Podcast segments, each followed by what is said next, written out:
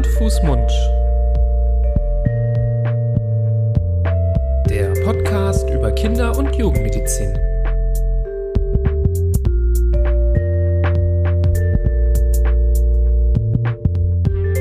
So, ihr Lieben, herzlich willkommen zu einer neuen Folge von Hand, Fuß, Mund, eurem Podcast zur Kinder- und Jugendmedizin mit uns, den Kinderärzten Nibras Nami und Florian Barbour. Lieber Florian, schön, dass du da bist. Hallo, lieber Nibras. Ich freue mich hier mit dir zu sitzen, wieder mal für eine spannende Folge Hand, Fuß, Mund zu einem wirklich sehr, sehr interessanten Thema. Absolut. Ähm, ihr wisst ja, dass wir hier in diesem Podcast, falls ihr vielleicht heute auch das erste Mal einschaltet, über Kinder- und Jugendmedizin sprechen. Das Thema Kindergesundheit ist wirklich so groß, dass es einfach ganz, ganz viele Aspekte zu beleuchten gibt. Manchmal sind es Krankheiten, manchmal sind das Symptome, manchmal sind es aber auch andere übergeordnete Themen. Und hier und da holen wir uns auch mal Gäste ähm, ins Boot, die Experten sind ähm, auf einem gewissen Gebiet, ähm, über das wir sprechen möchten. Und so ist es heute auch wieder geschehen, dass wir nicht alleine sind, lieber Florian. Vielleicht verrätst du den Hörerinnen und Hörern noch mehr, worum es heute gehen wird. Sehr gerne. Ja, wir haben heute, wie ihr wahrscheinlich schon gesehen habt, in den Show Notes und in der Überschrift das ganz wichtige und existenzielle Thema Bindung gewählt. Und ähm, da wir da nicht nur unseren eigenen Senf dazugeben wollen, haben wir uns eine richtige Expertin dazu geholt. Und zwar Frau Dr. Eliane Retz. Ähm, sie ist selbst Pädagogin, daneben auch systemische Beraterin, hat auch noch ähm, die Fortbildung zur Stillberatung gemacht, bildet sich generell sehr viel fort, was äh, das Thema Bindung angeht, auch zu Hause, muss man sagen, als Mutter von zwei Kindern, hat einen unglaublichen, wie ich finde, äh, Internet- oder Social-Media-Auftritt mit unglaublich hilfreichen, klugen, warmherzigen äh, Präsentationen. Wirklich meinen allergrößten Respekt davor, vor diesen Inhalten. Und deshalb sind wir wahnsinnig froh, dass du heute bei uns bist. Eliane, herzlich willkommen.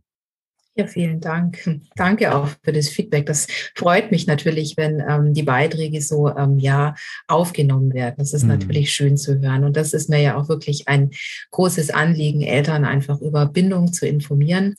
Genau, ihr habt mich ja jetzt schon wunderbar vorgestellt. Jetzt kann ich gar nicht mehr so viel, denke ich, ergänzen, aber also alles wunderbar und richtig wiedergegeben. Ich bin die Eliane Retz, ich bin 40. Ich habe Pädagogik und Psychologie studiert, in diesen Fächern promoviert und genau, arbeite jetzt schon seit vielen Jahren als systemische Beraterin und berate Eltern eben nach dem, also bindungsbasierten Ansatz, eben aber auch nach dem familiensystemischen Ansatz.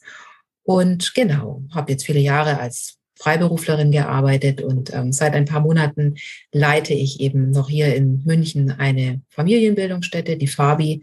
Und ähm, genau, bin jetzt wirklich nochmal auch vertieft in die Eltern- Kind-Kursarbeit dort auch eingestiegen und gebe im Moment auch wieder ganz viel Webseminare für Eltern, um sie eben möglichst gut ja über diese Themen einfach zu informieren.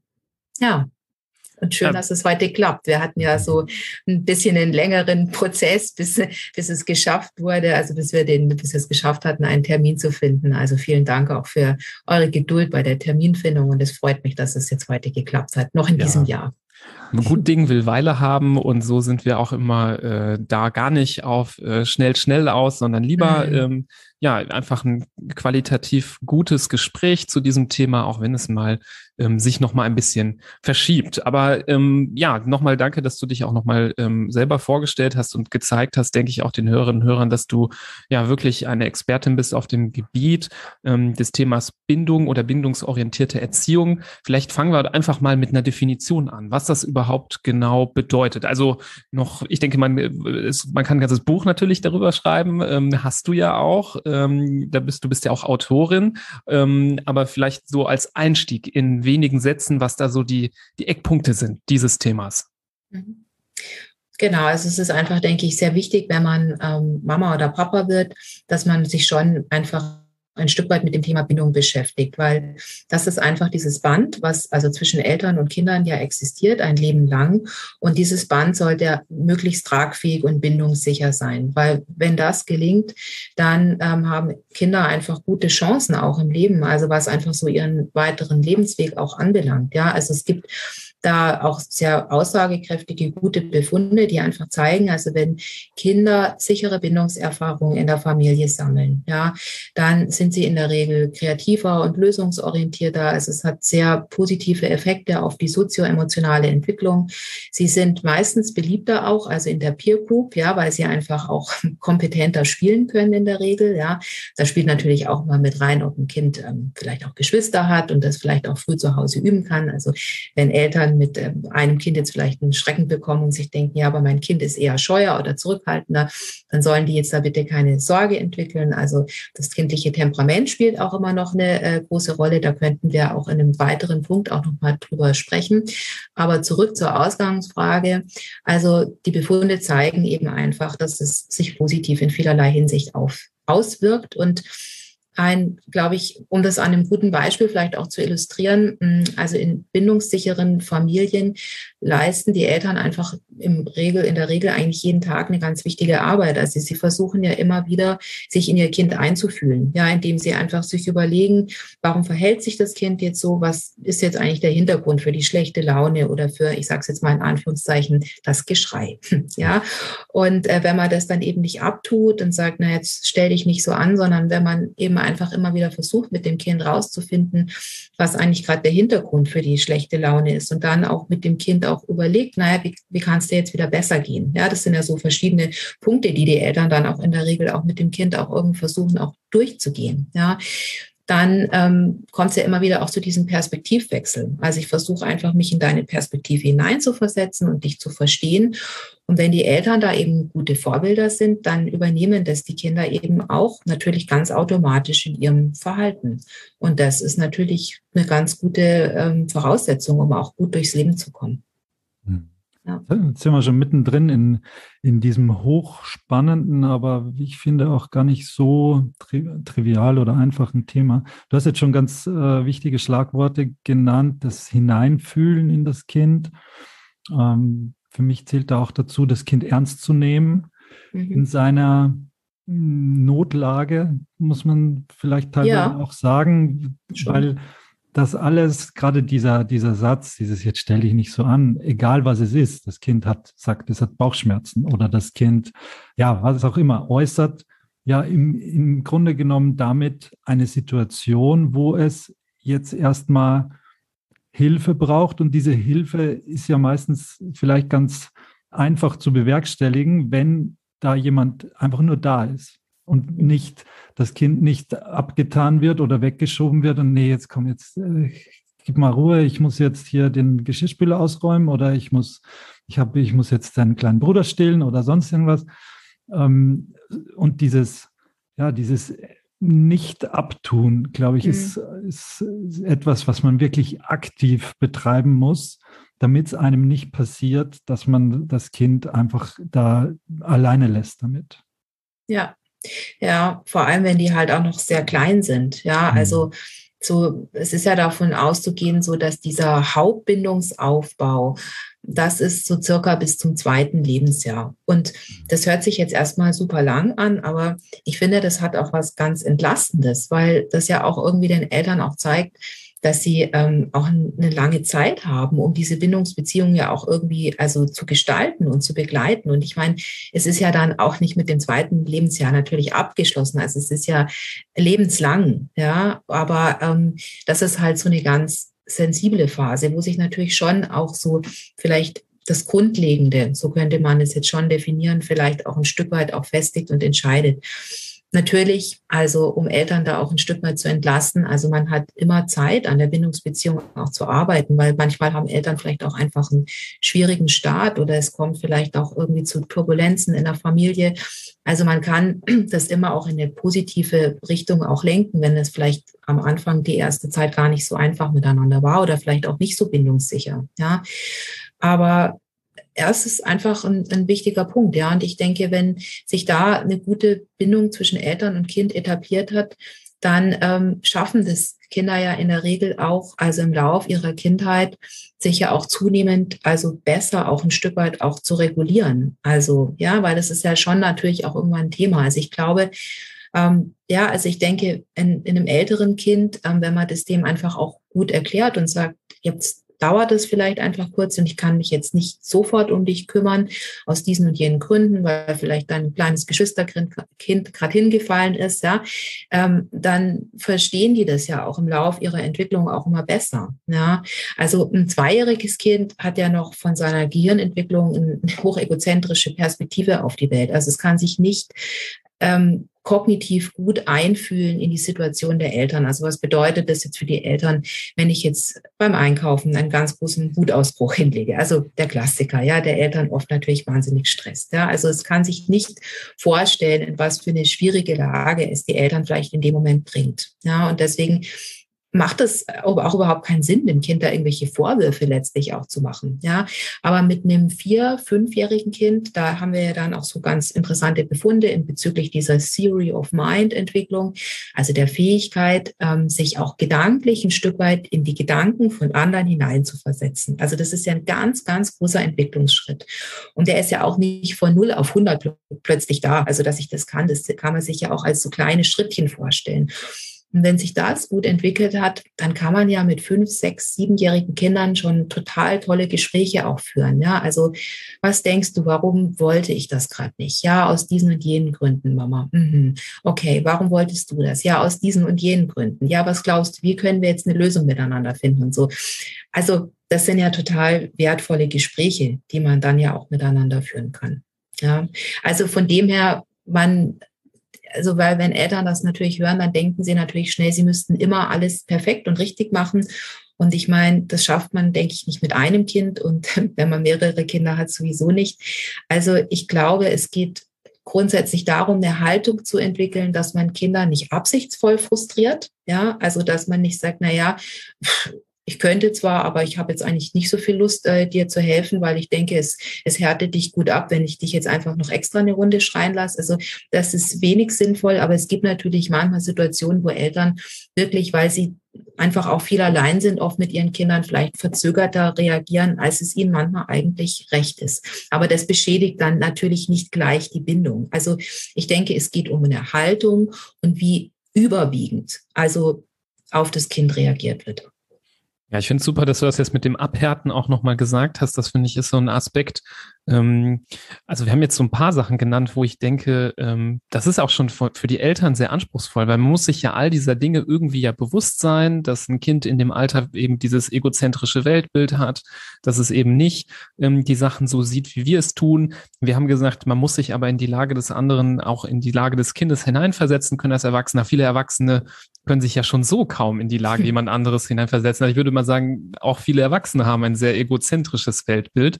Ja. Und ähm, ähm, man braucht nur ein äh, Seminar über Kommunikation äh, zu besuchen, das möglichst also noch ganz an der Oberfläche kratzt und sofort kommt, ja, setz dich, versetz dich mal in die andere Lage, hör das doch mal mit dem, mit dem Ohr des Gegenübers, was der, wie der das gemeint äh, oder wie, wie der das empfangen hat, wie du das gesendet hast.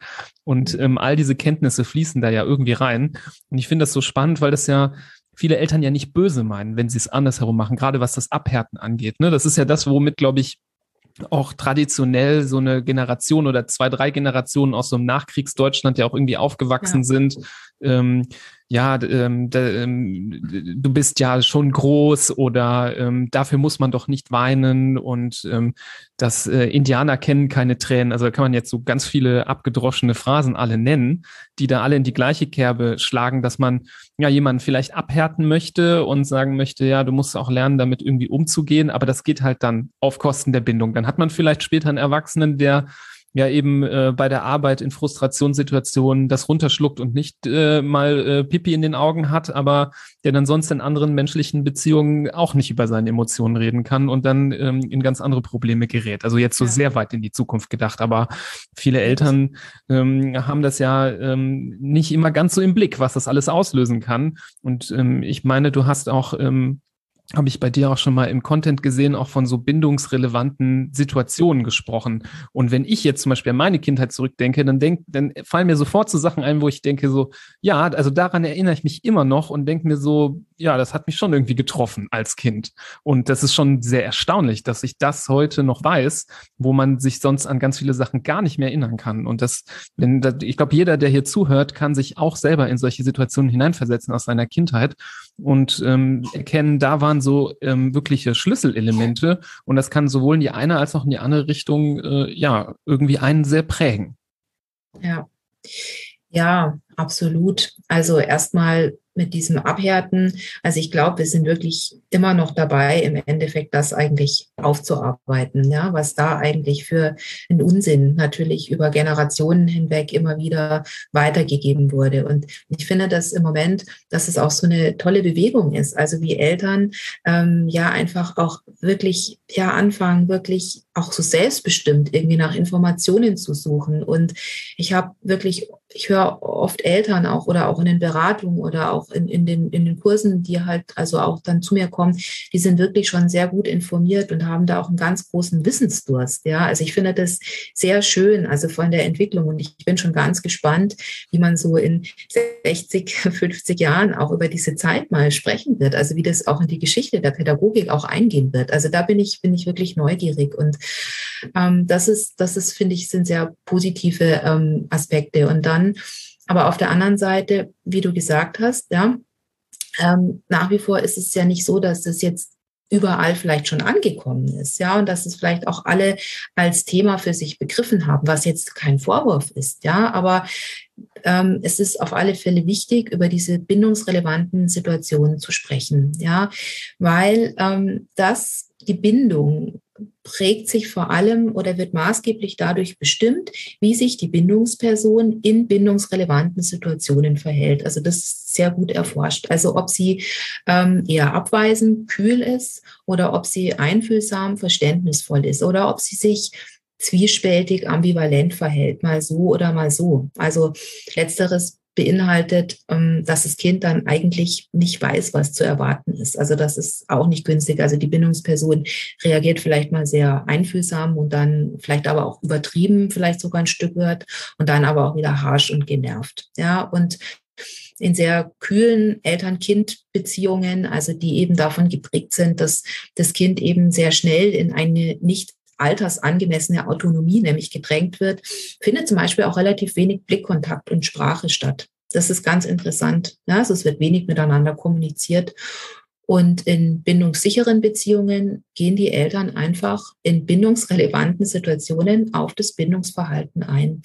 Und Bindungsverhalten drückt sich ja zu Beginn des Lebens eigentlich noch relativ, sage ich jetzt mal, undifferenziert aus. Ja, also das kennt ihr bestimmt aus eurer Arbeit, dass die Eltern verzweifelt zu euch kommen und sich nicht erklären können, warum ihr Säugling zum Beispiel immer weint und sich nicht ablegen lässt. Ja, das ist ja so eine ganz klassische Frage von Eltern, ja, oder dann werden zum Beispiel auch Koliken vermutet, ja, also die gibt's natürlich, aber ähm, viele Kinder weinen ja dann zum Beispiel nicht mehr, wenn sie viel getragen werden.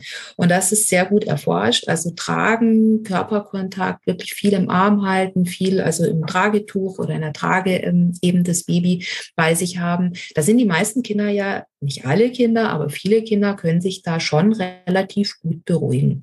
So, und ähm, ja, also das ist zu Beginn des Lebens ähm, die erste bindungsrelevante Situation, natürlich nach der Geburt auch das Bonding. Ja.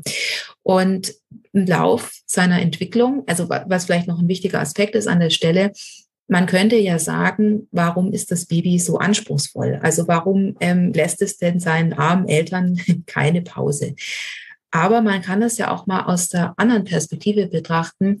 Das Baby ist ja hochkompetent, weil es tut ja alles dafür, ja, dass es ähm, Bindung, also diesen auch etwas bewirkt in diesem Bindungsprozess, ja, also dass es einfach sich nicht ablegen lässt und weint, also hat ja auch was Vitales und Kraftvolles. Also ich finde das auch immer ganz wichtig, das den Eltern eigentlich auch mal so zu erklären, sagen, ihr Kind macht doch alles richtig, ja, und wenn sie das jetzt aufnehmen und auch ja versuchen auch einfach zu beantworten, dann ähm, tun sie etwas sehr sehr Wichtiges und Wertvolles.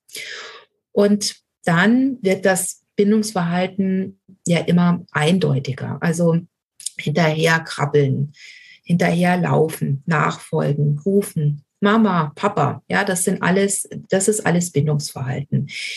Viele Kinder tolerieren im ersten Jahr keine geschlossene Tür, fangen an zu weinen, ja, wollen hinterherlaufen. Die Bindungsperson darf nicht gehen.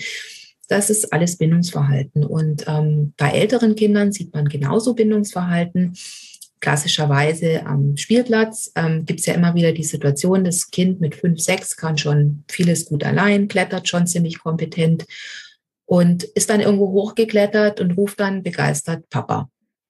Und viele Eltern denken in dem Moment, das Kind möchte ein Lob haben, dass es da jetzt hochgeklettert ist zum Beispiel. Aber es ist schon hundertmal da hochgeklettert. Das ist eigentlich nichts Besonderes.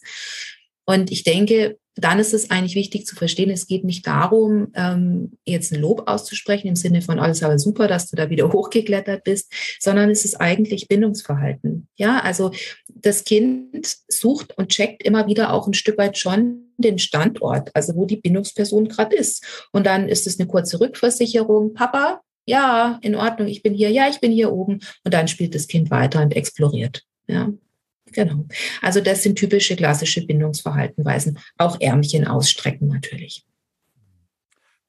Jetzt vielleicht einmal noch auf das Thema des Abhärtens, das wir gerade schon äh, angerissen haben, bevor es dann in die richtig in die Bindung reingeht. Ähm, Gibt es das denn ein zu viel an, an Zuneigung, ein dieses Überbetütteln sozusagen? Ist das eigentlich nur eine Frage des Alters des Kindes, ähm, dass man äh, irgendwie zu viel Bindung von, von Elternseite her hergibt oder ausstrahlt, wobei das Kind schon, ja, der 13-Jährige will jetzt vielleicht äh, vor der Schule jetzt kein Küsschen mehr und die, die Mama oder der Papa mhm. drücken ihm aber jedes Mal noch eins auf die Wange. Mhm. Ähm, das macht ja dann keine, keine Bindung, sondern fast das Gegenteil. Der ja. denkt sich dann, ja, kann ich vielleicht mal alleine zur Schule fahren, weil das, was ihr hier am Schulhof jeden, jeden Tag abzieht, das stört mich in meiner, in meiner weiteren Entwicklung, in meiner Person. Äh, genau. Oder gibt es das auch früher schon im, im jüngeren Alter, dass man da einfach ein zu viel ich, ich weiß nicht, ich, ich werfe das doch, jetzt mal doch. so in den Raum. Ich glaube, du weißt, was ich meine. Ich weiß nur nicht, wie man es nennt. Vielleicht kannst du mir da irgendwie weiterhelfen. Das ist wunderbar formuliert, ja. Also, und ich glaube, dass es eine ganz wichtige Frage ist, also über die wir hier auch sprechen ähm, sollen müssen, ja, weil also wenn man über Bindung spricht, das beinhaltet, finde ich schon auch immer, also es ist ja auch ein verantwortungsvolles Thema, weil es in der Regel Eltern auch schnell Stress macht. Ja, also weil das gleich auch irgendwie so ein Riesenthema eigentlich auch beinhaltet im Sinne von, das ist total spannend, das ist total wichtig, aber es macht mir auch Stress, weil mir jetzt eigentlich auch bewusst wird, was ich da für eine Verantwortung habe als Bindungsperson und dass ich vielleicht auch einiges falsch machen könnte. Und deswegen neigen ja dann manche Eltern auch zu einem sehr starken Perfektionismus oder sie setzen sich stark unter Druck und denken, sie müssten es jetzt zu gut machen. Und dieses zu gut kann manchmal dann ein Stück weit auch hemmend in der Autonomieentwicklung sein. Und also es gibt ja, also Kinder, also alle Menschen, nicht nur Kinder, ja, sondern halt alle, also ja, Kinder, Erwachsene, also alle Menschen tragen zwei innere Systeme in sich. Also das ist ein Bindungssystem und ein Explorationssystem, also der Wunsch nach ähm, ja, nach, nach Autonomie, so, ja.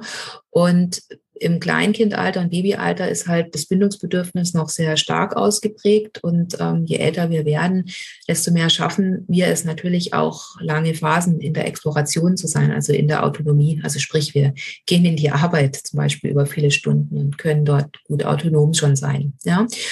Und um zurück zur Frage zu kommen, ähm, es ist so, man, also erstmal, man kann ein Baby also wirklich nicht verwöhnen. Also das finde ich jetzt erstmal sehr wichtig, Eltern auch zu sagen, weil ich finde, das, also es ist mein Eindruck, dass das Eltern immer unwahrscheinlich, also auch entlastet. Ja, man darf wirklich immer springen, wenn das Baby weint. Man wird es vielleicht nicht immer schaffen. Man hat vielleicht auch nicht immer Lust dazu. Ich glaube, das ist auch gut, das mal zu sagen. Ja, aber viele Eltern bemühen sich wirklich unwahrscheinlich und sind sehr verantwortungsvoll. Ja, und da gibt's kein zu viel. Also gerade in den ersten Wochen, Monaten ist es so sensibel und dieses Urvertrauen entwickelt sich wirklich dann, wenn das Baby in vielen, vielen Interaktionen immer wieder die Erfahrung macht, die Bindungsperson kommt zuverlässig. Ich muss jetzt nicht ganz schlimm schreien. Die ist sogar eigentlich vorher vielleicht sogar schon da und ist einfach für mich da. Ja, also ich glaube, diese Erfahrung, die ja nicht erinnerbar ist, in keinster Weise, ja, wird natürlich im Gehirn abgespeichert. Wenn wir das in unserer frühen Kindheit erleben dürfen. Ich glaube, das ist so die wichtigste und wertvollste Beziehungserfahrung in unserem Leben. Also, weil es bedeutet einfach, dass man sich ganz emotional sicher und gehalten fühlt. Ja. Und aber, dass, wenn das Kind zum Krabbeln beginnt, ähm, geht es ja schon verstärkt mit der Autonomie los. Also ein Krabbelkind kann ziemlich wütend werden, wenn man ähm, ein Nein ausspricht oder etwas verbietet, weil es schlichtweg einfach zu gefährlich wäre. Und wenn jetzt die Bindungsperson das Kind immer daran hindert, an der eigenen Autonomieentwicklung, dann ist es wirklich ein zu viel. Und das ist eine Überbehütung im Sinne von, das ist nicht bindungsstärkend. Also bindungssicher und sichere Bindung sollte man kategorisch von Überbehütung unterscheiden. Das hat nichts damit zu tun. Überbehütung bedeutet ja zum Beispiel, ich nehme mein Kind, also was ich in Autonomie üben möchte, stets alles ab und lasse es das gar nicht irgendwie, also ich lasse das Kind schlichtweg einfach nicht explorieren. Ich verbiete das, weil, und das hat meistens den Hintergrund, weil die Bindungsperson Angst hat, dass zum Beispiel dem Kind etwas passieren könnte. Also die Bindungsperson lebt selbst in starker Angst und Anspannung. Und das hat meist eigentlich selbst auch mit, mit ja eher schwierigen Kindheitserfahrungen, also ungünstigen Bindungserfahrungen zu tun, dass die Bindungsperson nicht als sichere Basis zur Verfügung stehen kann. Und das ist dann ein zu viel, was Kinder halt auch hindert daran, selbstständig zu werden. Und ich meine, ich glaube, das kennen alle Eltern. Es gibt Phasen, wo ein Kind hochzufrieden exploriert. Also es ist total vertieft in etwas. Und das Baby oder auch Kleinkind will eigentlich in dem Moment nicht gestört werden. Und das ist, glaube ich, ganz wichtig, dem Kind in dem Moment auch es einfach auch mal zu lassen und auch in dieses Spiel auch ja einfach, dass es sich vertiefen kann. Und da muss man sich auch nicht immer einmischen. Ja, also natürlich soll man mit seinem Kind spielen, aber gerade diese zufriedenen Explorationsphasen sind was ganz Wertvolles und Wichtiges. Und da sollten sich Eltern, müssen das gut im Blick behalten, dass nichts passiert, aber sie müssen sich auch ein Stück weit zurücknehmen. Ja, und dieses im Blick behalten, dass nichts passiert, vielleicht ist das in den Situationen dann auch, das muss ja das Kind gar nicht merken. Es reicht ja, wenn ich als Elternteil jetzt ähm, für den Fall, dass er jetzt vom Hochstuhl fallen würde, wo er gerade rauf, rauf, raufgeklettert ist, äh, dass ich dann da wäre. Aber ich lasse ihm trotzdem die Erfahrung, hier hochzukrabbeln, sich hochzuziehen und von da oben wieder König der Löwen einmal über das Revier zu gucken ohne dass er vielleicht merkt, dass ich ihm da ein Netz äh, spanne, das mhm. für den Fall, wenn seine altersgemäße Motorik jetzt nicht ausreicht, dass ich ihn halt dann davor äh, bewahren würde. Aber ja. ähm, das ist natürlich ein Riesenunterschied zu dem, dass man sagt, äh, nee, du darfst das nicht oder ich nehme ihn und setze ihn dahin und halte ihn fest und ähm, mhm. also ich glaube, die Kinder müssen auch nicht alles an, an Behütung merken, wenn es denn äh, einen gewissen Rahmen hat. Klar. Ja, das ist schön, ja. Das ist ein schöner Gedanke, ja. Und das ist ja auch die sichere Basis, die einfach, der sichere Hafen, der ja mit großer Selbstverständlichkeit einfach ja auch aufpasst und schaut, ja. Und ich meine, was ja auch ganz ein klassisches Verhalten von kleinen Kindern ist, dass sie ganz große Autonomiebestrebungen haben und große Ideen oder lautstark verkünden, nein, ich brauche den Buggy nicht, ich schaffe das alles alleine mit meinem äh, Laufrad. Und natürlich klappt es dann vielleicht einfach nach der Hälfte des Weges nicht. Ja, und dann, wenn die Eltern, ich glaube, es ist auch was ganz Wichtiges auch zu sagen. Also natürlich überschätzen sich Kinder auch und das ist doch gar nicht schlimm. Und dann finde ich es ganz wichtig, ähm, dass das Kind um Hilfe bitten darf. Und das hattet ihr ja auch ähm, eingangs auch so formuliert. Und das ist was ganz Wichtiges, weil wenn man in der Kindheit die Erfahrung sammeln darf, es ist in Ordnung, um Hilfe zu bitten. Also ich muss nicht alles alleine schaffen und ich darf auch meinen Stress auch mal zeigen in der Familie. Dann macht das Kind ja die Erfahrung, dass man Stress durch soziale Beziehung, also durch so Kontakt mit anderen, also durch ja, Mitgefühl und Verständnis und gemeinsame Suche nach Lösungen regulieren kann. Und das ist so eine wichtige Kompetenz im Leben. Also Bindungs unsichere Menschen, also die eben dieses Muster also in sich tragen. Ja, das ist ja keine Pathologie, aber es ist halt ein Verhaltensmuster, dass man eher so zu, ich sage jetzt mal, zu diesem Einzelkämpfertum so ein bisschen neigt und ähm, Hilfe eigentlich gar nicht in Anspruch nimmt, weil man einfach die bittere Erfahrung gemacht hat, zum Beispiel in der Kindheit, dass man zu oft abgewiesen wurde. Nee, ich kann dir nicht helfen, regel das mal für dich allein. Und ich meine, wenn das der Ton ist, also den man als Kind immer wieder hört, natürlich zieht man sich zurück und ähm, verzichtet dann langfristig darauf. Und das ist aber nicht so günstig, also weil man dann natürlich nicht so gut Stress auch regulieren kann. Ja, und deswegen, also wenn sich kleine Kinder überschätzen oder zuerst ganz arg ähm, es war irgendwie so ein Hintergrundgeräusch. Habt ihr das gehört? Das muss ich einfach kurz nachfragen. Okay, wunderbar, sehr gut. Ähm, ja, wenn Sie da ähm, ja die Erfahrung machen, ist es in Ordnung, um Hilfe zu bitten, auch wenn ich mich überschätzt habe oder ja, dann ist es sehr, sehr wertvoll einfach für das Kind. Ja, mhm. genau. Und dann dürfen die Eltern einfach immer gut auch nachtrösten. Also das ist auch was ganz Wichtiges. Ja, nee, das ist echt nochmal so spannend zu sehen, äh, welche Grundlagen da schon äh, teilweise gelegt werden, die natürlich nicht irreversibel sind, aber schon, äh, ja, umso häufiger man dann eine gewisse Schiene bestärkt, ähm, dann sich verfestigen kann in einer Charaktereigenschaft später auch zu einem anderen Zeitpunkt. Das finde ich sehr interessant. Ähm, ich würde vielleicht gerne nochmal auf einen Aspekt nochmal genauer eingehen, nämlich finde ich ja immer so ein Knackpunkt, gerade wenn ich das um mich herum mitbekomme bei äh, jungen Eltern, dieses Thema zu Bett gehen oder zu Bett bringen. Ähm, dass das so ähm, ja irgendwie auch im, im, im Zentrum äh, der äh, Bindung auch steht. Und da gibt es ja irgendwie auch verschiedene Herangehensweisen, wie man mit der Situation umgeht und auch ja teilweise fragwürdige Methoden, wie man ähm, ja da so als Eltern seine Ruhe bekommen kann und äh, mehr vom Abend hat ähm, und äh, das Kind quasi wie ja, gefühlt für mich persönlich erfüllt sich das immer so an, ähm, wie beim Militär in der Kaserne drillt auf eine gewisse Verhaltensweise, ähm, die ja für einen selber vielleicht positiv ist als Eltern, weil man dann, ja, was weiß ich, äh, dann mehr Feierabend genießen kann und die Füße hochlegt und äh, sich noch einen Film angucken kann. Ähm, mhm. aber, glaube ich, bei den meisten nicht genau bedacht wird, was das beim Kind auslösen kann. Wie ist da deine Meinung zu diesem Schlüsselthema? Mhm. Ich habe ja heute in äh, euren, ein, einen von euren letzten Podcasts reingehört und da ging es auch um das Thema Schlafen und das fand ich schön, was da auch gesagt wurde. Also so dieses Verstehen, dass es halt auch nur eine, eine vorübergehende Zeit ist, wo es ähm, so anstrengend ist. Ja, das war mit den Psychotherapeuten und dem Coach. Das ging es auch kurz um das Thema Schlafen und das hat es ja schon so gut eigentlich so zusammengefasst, wo ich mir gedacht habe, ja genau, diese Erkenntnis ist doch so wichtig. Es bleibt ja nicht immer so anstrengend. Es ist halt eine Phase im Leben, wo man so arg gebraucht wird. Und ich meine, wenn man jetzt mal die gesamte Lebensspanne also in den Blick nimmt, ich meine, es ist doch eine extrem kurze Zeit, wo wir so auf Bindung angewiesen sind. Also ich meine, wenn die Kinder fünf, sechs sind, dann sind die oder auch sieben, dann sind die schon oft so autonom. Natürlich brauchen die einen noch, ja, in vielen Situationen.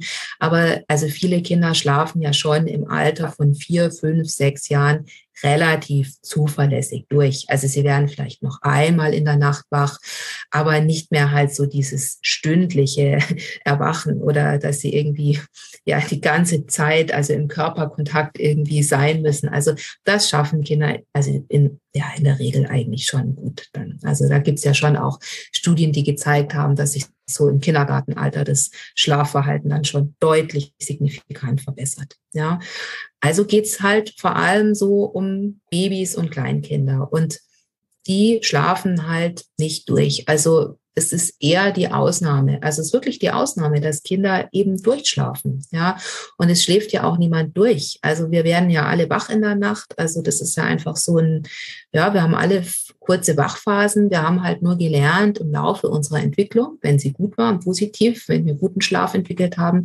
dass wir rasch wieder alleine zurück in den Schlaf finden.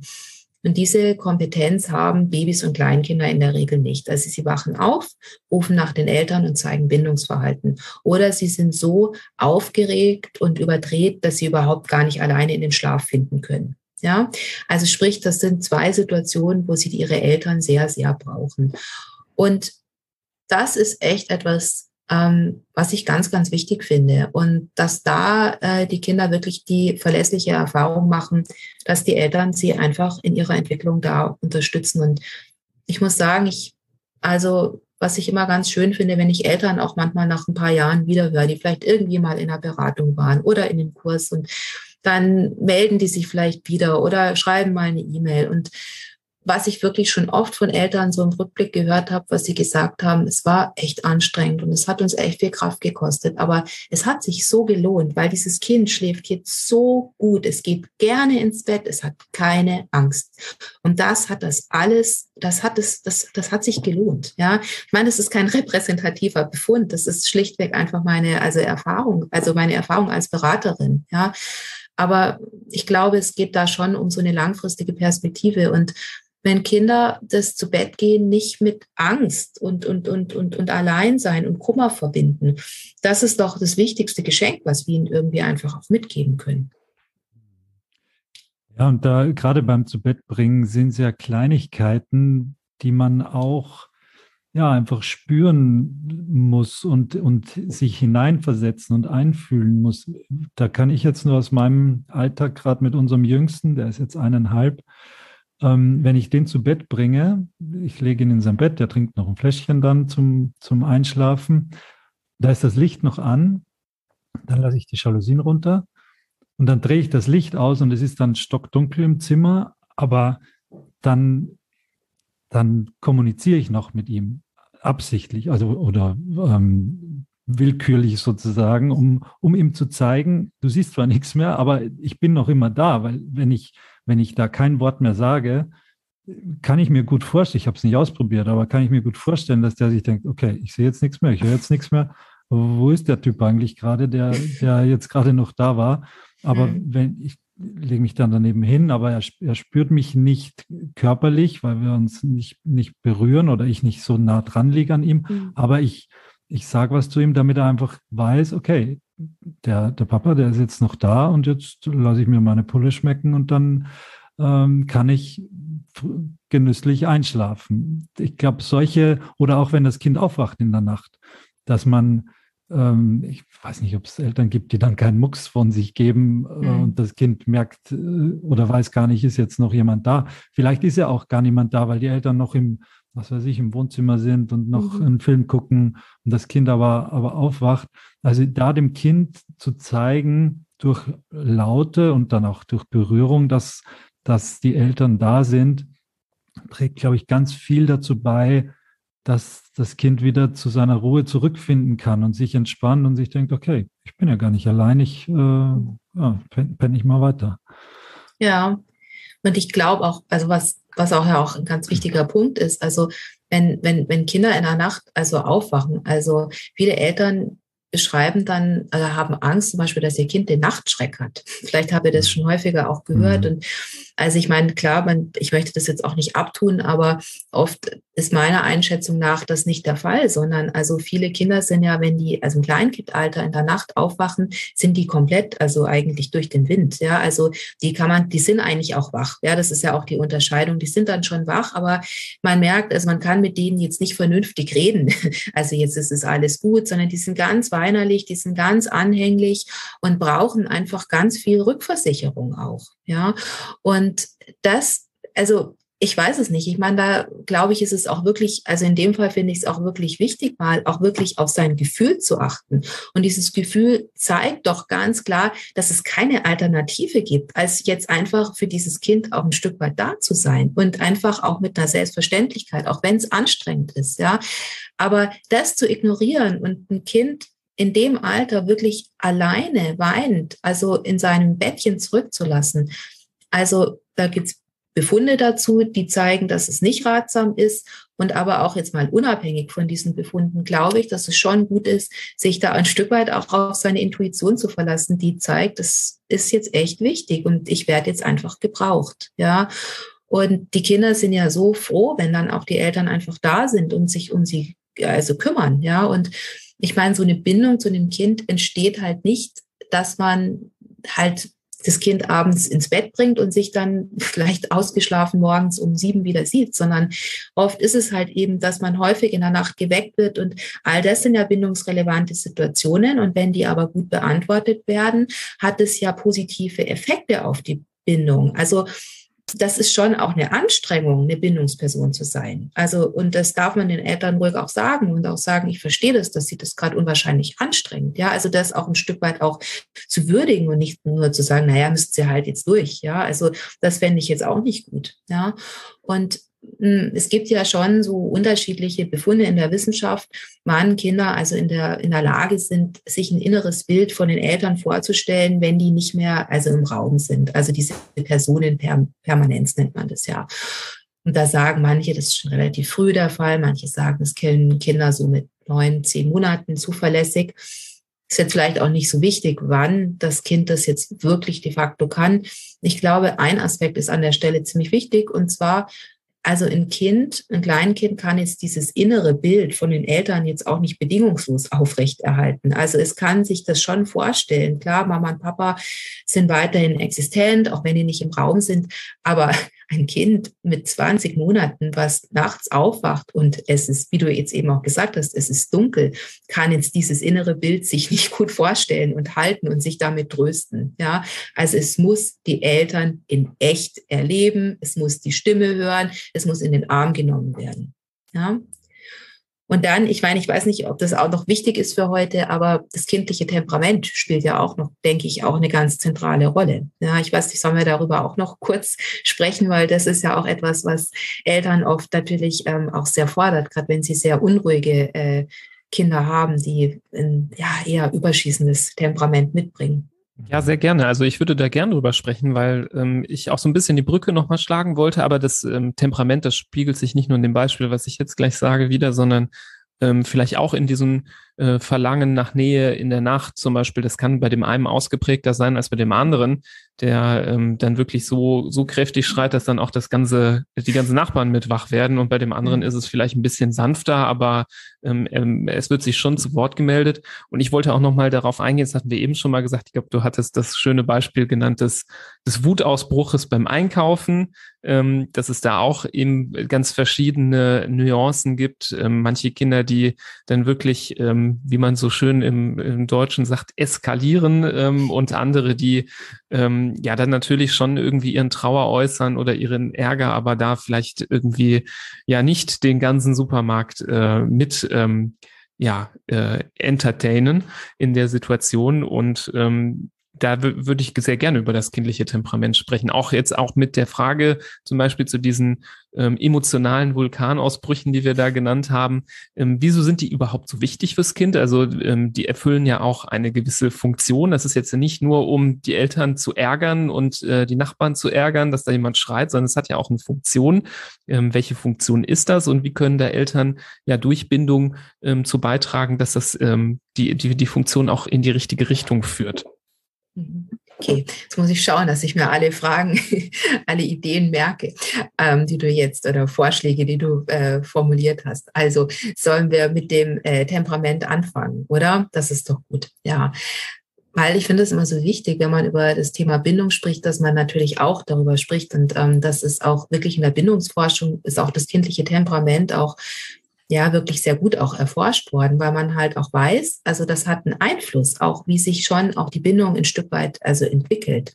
Weil ich meine, das ist ja total logisch. Also wenn ich ein eher ruhigeres Kind habe, ja, also was vielleicht eher seinen Protest oder sein Unmut, sage ich jetzt mal eher sanfter zum Ausdruck bringt und sich vielleicht halt auch ein Stück weit auch also schneller regulieren lässt, also Trost auch schneller annimmt, ja dann hat es ja einen ganz wichtigen Einfluss, wie sich die Eltern fühlen. Also die fühlen sich natürlich kompetent, ja, im Sinne von, ich tu was und das Kind ist dann auch relativ bald zufrieden und das Kind lächelt dann sogar, ja.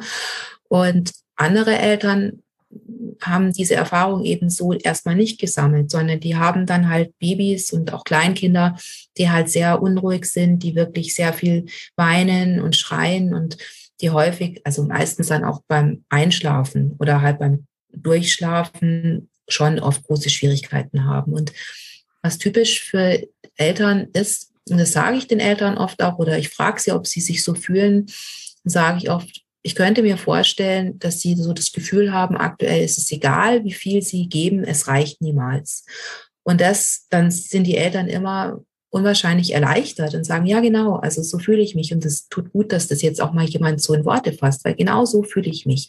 Und ähm, das ist egal, wie viel ich gebe, es ist niemals gut genug. Ja, und ähm, das stimmt natürlich nicht. Natürlich ist es gut, was die Eltern machen und es ist sogar sehr wertvoll, weil man schon weiß, also da gibt's ja auch interessante Befunde, so auch aus den Neurowissenschaften, dass gerade Kinder, die sich jetzt eher schwer regulieren lassen, sehr anspruchsvoll sind, natürlich genauso oder sogar umso mehr das eigentlich brauchen. Ja, also viel Bindungssicherheit in der Familie. Und da gibt's schon auch Befunde, die auch, finde ich, sehr hoffnungsvoll auch stimmen. Also, dass wenn da die Eltern wirklich eine gute Co-Regulierung leisten und wirklich sehr präsent sind, dass ähm, ja, dass sich dann auch ein Kind, was eher Schwierigkeiten hat, äh, sich zu regulieren, sich dann im Lauf seiner Kindheit das immer mehr auch ablegen kann, so ein bisschen dieses herausfordernde Temperament. Ja, genau.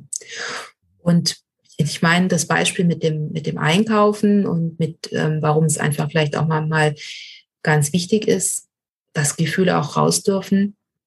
Das ist ja der andere Aspekt. Also ich denke, die Familie ist doch der Ort, wo wir oft am lautesten sind und ähm, manchmal vielleicht auch am schwierigsten. Also das ist auch was, was ich Eltern oft sage, die ähm, sehr verzweifelt vielleicht auch manchmal sind und sagen, warum ist denn mein Kind so schwierig? Und dann sage ich zu ihnen, na ja, sie sagen dann zum Beispiel oft auch, ja, in der Kita und im Kindergarten ist das überhaupt kein Thema. Also da habe ich, wenn die, ich im Entwicklungsgespräch sitze, da habe ich das Gefühl, das ist gar nicht mein Kind. Das ist ja so kooperativ und, und freundlich und macht gut mit. Und zu Hause haben wir einen Wutausbruch nach dem anderen.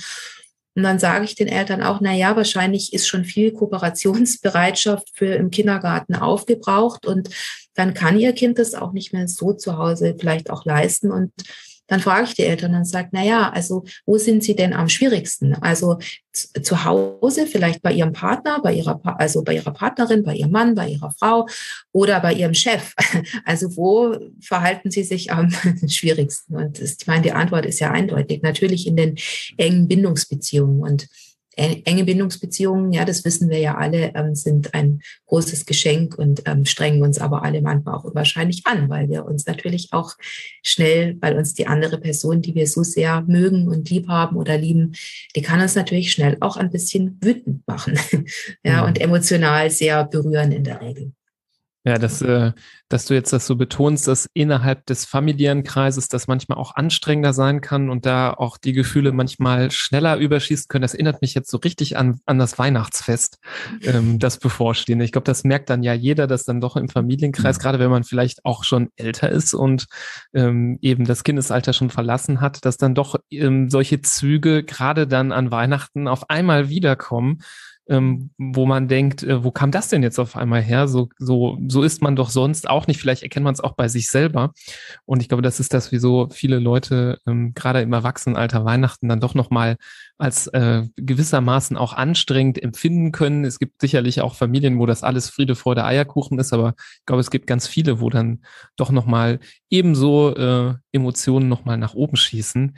Ähm, deren Grundlage vielleicht wirklich damals auch in, im Kindesalter so gelegt worden ist. Also ja. ähm, denkt an das Weihnachtsfest vom Morgen vielleicht. Mhm. Äh, das kann auch hier schon mhm. ein bisschen Einfluss darauf haben. Ja, und vielleicht, vielleicht liegt die, liegen die Streitereien an Weihnachten ja gar nicht daran, dass die Familie in, in Scherben liegt und dass sich keiner mit dem anderen versteht, sondern einfach, weil es der vertrauteste Ort ist, wo man, ja, wo die Zündschnur vielleicht auch ein bisschen kürzer ist, aber wo man auch diese, diese Konflikte eher, eher eingeht als, als nach draußen.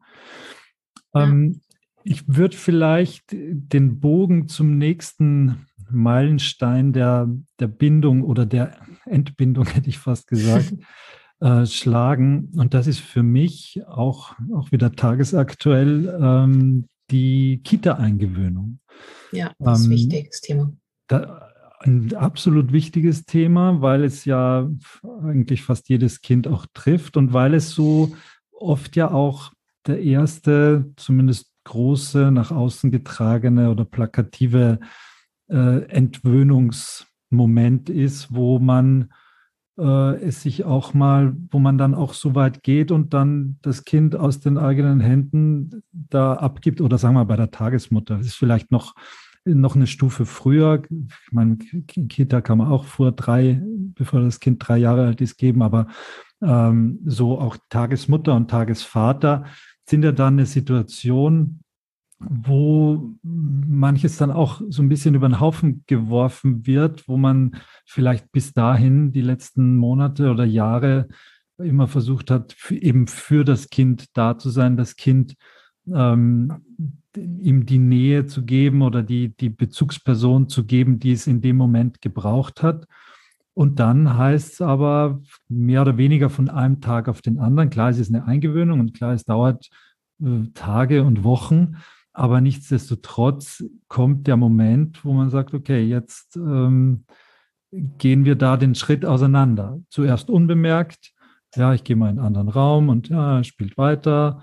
Und dann, das setzt sich ja sofort. Das kann aber, ja, und ich glaube, so geht es einigen Familien, durchaus mit äh, Tränen, mit Abschiedsschmerz, mit äh, Vermissen einhergehen wo, wo man fast schon vor die Wahl gestellt wird, willst jetzt dein Kind eingewöhnen oder, oder wenn du es nicht, wenn du ihm ihn oder sie das nicht aussetzen willst, dann bleibt dir nichts anderes übrig, als entweder hier zu bleiben oder das Kind wieder mit nach Hause zu nehmen, weil, weil das eben in der Phase gerade vielleicht nicht so einfach möglich ist.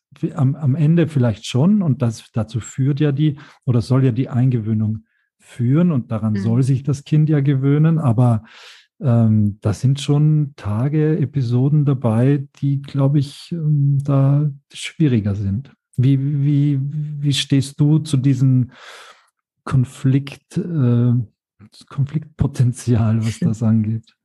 Ja, ich freue mich, dass wir äh, darüber sprechen, weil ich finde, ähm, aufgrund von der Pandemie hat das irgendwie alles ähm, noch so zusätzlich ähm, sind da noch zusätzliche äh, mhm. Schwierigkeiten mhm, hinzugekommen. Und ähm, das ist ja eins meiner Hauptberatungsschwerpunkte. Ähm, also die Eltern kommen ja zu mir, wenn die Eingewöhnung nicht gelingt.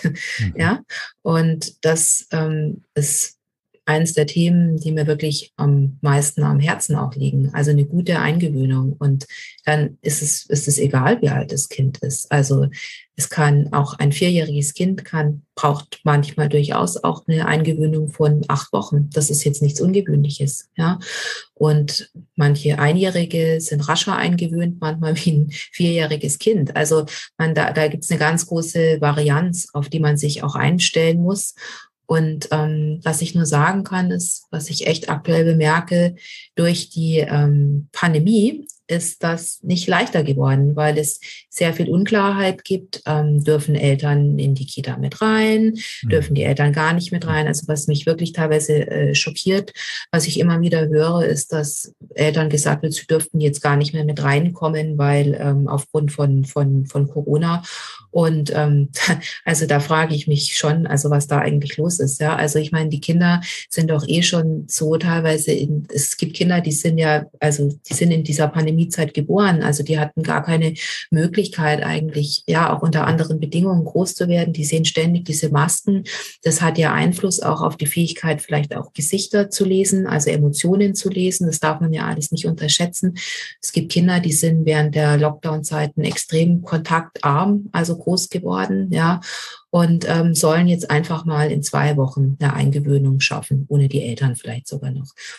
Und darüber wird viel zu wenig gesprochen. Und das äh, finde ich wirklich ist ein, ist ein richtig großes Problem im Moment. Ja, und dann gibt es aber auch Eingewöhn, also gibt dann genauso Einrichtungen, die das natürlich hoch professionell machen und sehr, sehr ernst nehmen und die Eltern sehr willkommen heißen. Also ich möchte jetzt nicht, dass die Hörerinnen und Hörer hier denken, dass jetzt alle Kitas schlecht sind und dass alle Kitas schlecht eingewöhnen. Also gar nicht, ja. Also es gibt so tolle Kitas und Erzieherinnen und Erzieher, die Unglaubliches jeden Tag leisten. Aber ich, was ich hier echt mal klar sagen möchte, ist, also wenn Eltern gesagt wird, sie dürfen aufgrund von Corona nicht in die Einrichtung, das finde ich echt schwierig und dann würde ich mir wirklich überlegen, ähm, ob das eine gute Einrichtung ist, weil also ein Kleinkind braucht eine Bindungsperson an seiner Seite und es braucht die Eltern und es braucht eine gute Eingewöhnung. Weil das ist die erste Trennungserfahrung vielleicht für dieses Kind. Ja, es ist die erste außerfamiliäre Betreuungserfahrung. Und dieser erste Übergang, der muss gut sein.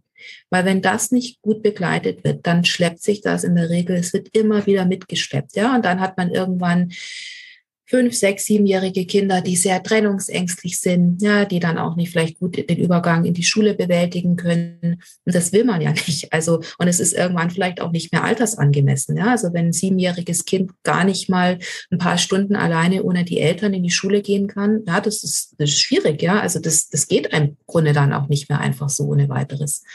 Also deswegen den ersten Übergang, egal zu welchem Alter, egal wie alt das Kind ist, immer ernst nehmen und gut begleiten. Ja, ein sehr, sehr wichtiges Thema, eine sehr, sehr wichtige Episode. Das mit dem, äh, die Einrichtung betreten, das meinst du aber jetzt für die Zeit der Eingewöhnung? Mhm. Weil grundsätzlich ist ja jetzt, glaube ich, mittlerweile wieder fast bei allen Einrichtungen so, dass die Eltern nicht rein dürfen. Aber in der Zeit der, der ja. Eingewöhnung, sagst du, ist das ein absolutes Muss und ohne dem geht es nicht. Ja. Genau, also ich meine, ich, ich, ich, ich bin ja, also ich bin absolut dafür, dass also gute Hygienekonzepte ähm, erstellt werden und dass die Eltern sich testen vorher und so. Also ich möchte jetzt nicht, dass das falsch verstanden wird. Also ich habe ja da also vollstes Verständnis und man muss da wirklich sehr, sehr vorsichtig sein. Ja, aber es gibt auch Eltern, die haben wirklich schon gesagt, ich mache auch jeden Tag oder alle zwei, drei Tage mache ich einen PCR-Test. Also Hauptsache, ich darf mein Kind eingewöhnen. Und ich meine, wenn Eltern schon also als Selbstzahler bereit sind, also so einen Test machen zu lassen und das dann abgewehrt wird, dann weiß ich nicht. Also dann habe ich manchmal auch das Gefühl, dass es Einrichtungen gibt, denen ist es auch irgendwie ganz recht. Ja, also so, genau. ja, weil es mhm. ist halt auch anstrengend, die Eltern da mit drin sitzen zu haben. Und ähm, dann ist es halt praktisch, sich vielleicht auch ein Stück weit auch damit zu entschuldigen. Ja, und in guten Einrichtungen, das ist ja die Erziehungspatenschaft, also so ist das, äh, so wird es benannt. Also das ist die Zusammenarbeit zwischen Eltern und Kindergarten. Und wenn die gut ist und wenn die vertrauensvoll ist, dann wird das Kind eine gute, ja, eine gute Kindergartenzeit erleben. Ja, weil man dann wirklich miteinander sprechen kann, wenn es auch mal schwierigere Zeiten gibt oder und so weiter. Also das ist was ganz, ganz wichtig ist. Ja, aber wie gesagt, also ich kenne Einrichtungen, die machen das so hervorragend und gut und also das ist echt wichtig auch zu betonen. Und trotz Corona, also die wirklich jeden Tag mit den Eltern schauen und sprechen, wie können wir das heute machen? Oder ah, ich habe auch schon wirklich von Einrichtungen gehört, die dann einfach Eingewöhnungen im Garten gemacht haben und ähm, da auch auf ganz kreative Ideen auch gekommen sind. Ja. Ja, nee, das ist super, dass du das nochmal so betont hast und ähm, ja, traurig auf der einen Seite, dass es jetzt diese Facette auch noch zusätzlich gibt zu bedenken. Das macht es natürlich nicht einfacher. Auf der anderen Seite ist es auch irgendwie dann doch so ein gewisses Qualitätsmerkmal, dass man vielleicht dann doch schnell erkennt, wo man dann doch, ja, wie du auch gesagt hast, vielleicht von der Einrichtung auch die Finger lieber lässt, wenn man das Gefühl hat, da wird kein Wert darauf gelegt, weil du das ja so schön betont hast, ähm, was für ein großer Schritt das ist und wie ja, ähm, wichtig, das ist auch für alle weiteren Schritte, die ein äh, Mensch dann ähm, rausnimmt äh, aus der Familie, aus dem Familienverbund, wenn man in den Kindergarten, wenn man dann in die Schule geht oder auch später ja. Ähm, ja. oder sich auch äh, auf andere Menschen einlässt, weil das vorher ja eben noch nicht, nicht notwendig war. Und wenn das dann irgendwie Hals über Kopf gemacht wird oder eben nicht so gut, ähm, das ist das eine. Wahrscheinlich aber auch das andere, dass man da den Eltern gut zusprechen muss, dass man auch hier, du hast gesagt, acht Wochen kann ja schon schon mal sein, ähm, dass man da auch äh, die Geduld hat und ähm, da auch äh, eben wie zum Beispiel eine schwierige Phase, wenn Kinder nachts viel wach werden, auch ähm, die Kraft hat, das durchzuziehen, weil sich das dann am Ende auch äh, lohnen wird und ähm, ja, äh, sowohl das Kind als auch die Eltern davon profitieren, wenn das ähm, gut funktioniert. Also ich kenne kenn so Beispiele und habe es auch mitbekommen, dass dann doch deutlich schneller das Ganze aufgegeben wurde. Auch so ein hm. bisschen, ja, weil Eltern gesagt haben, ich konnte das nicht mit ansehen und es war so schrecklich und es war sehr emotional und das kann man ja auch sehr gut verstehen, aber ähm, wo man das Gefühl hatte, die Zeitspanne war noch zu kurz des Versuchens, also dass man da wahrscheinlich appellieren könnte, ähm, ein bisschen durchhalten. Ja. Ja, ja, also vor allem, wenn die Eltern eigentlich auch grundsätzlich überzeugt davon sind, also dass es eine, eine, also dass die Erzieherin der Erzieher äh, feinfühlig ist. Also das kann manchmal wirklich lange dauern. Und ich meine, was auch ganz häufig ist, dass es so einen ganz vielversprechenden, tollen Start gibt, ja, und die Eltern irgendwie so denken, wow, irgendwie ist das schon eingewöhnt nach Woche zwei. Und dann kommt ja klassischerweise so in der dritten, vierten, fünften Woche kommt dann so dieser Mega-Einbruch, ja. Und das Kind weigert sich und will nicht mehr hingehen. Also mhm. das äh, interessanterweise ähm, findet man, also das ist ein ganz häufiges Verhalten. Man findet das aber kaum in der Literatur beschrieben, ja.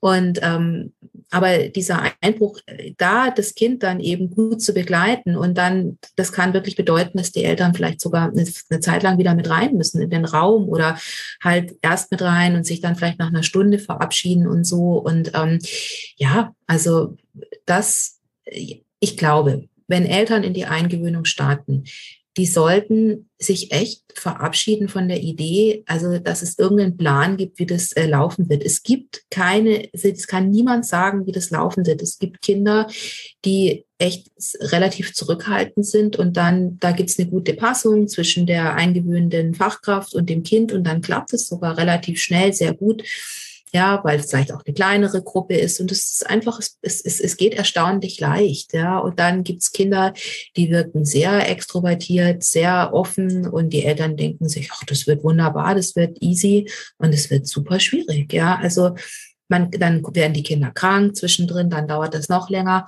Und ich meine, wenn man halt dann so sagt, na ja, dann rechnen Sie mal so mit acht Wochen, dann kann es Eltern ja auch auf die Palme bringen, weil sie sagen, ja, die ist ja witzig, was, was sagt sie da?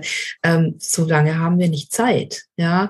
Und mir ist es ja schon wichtig auch, ähm, dass wir immer wieder auch über die Realität sprechen. Und die Realität beinhaltet ja dann auch, dass ähm, auch Arbeitgeber und Arbeitgeberinnen ja auch ähm, da verständnisvoller letztlich sein müssten, ja, oder dass es auch mehr einfach auch diskutiert wird, ja, wenn Eltern eine Eingewöhnung äh, vor sich haben, dass jetzt niemand sagen kann, dass die in vier Wochen auch wirklich da sind. Ja, also ich denke, da haben wir schon noch eigentlich so einen langen Weg vor uns, was wir da eigentlich alles noch diskutieren müssen.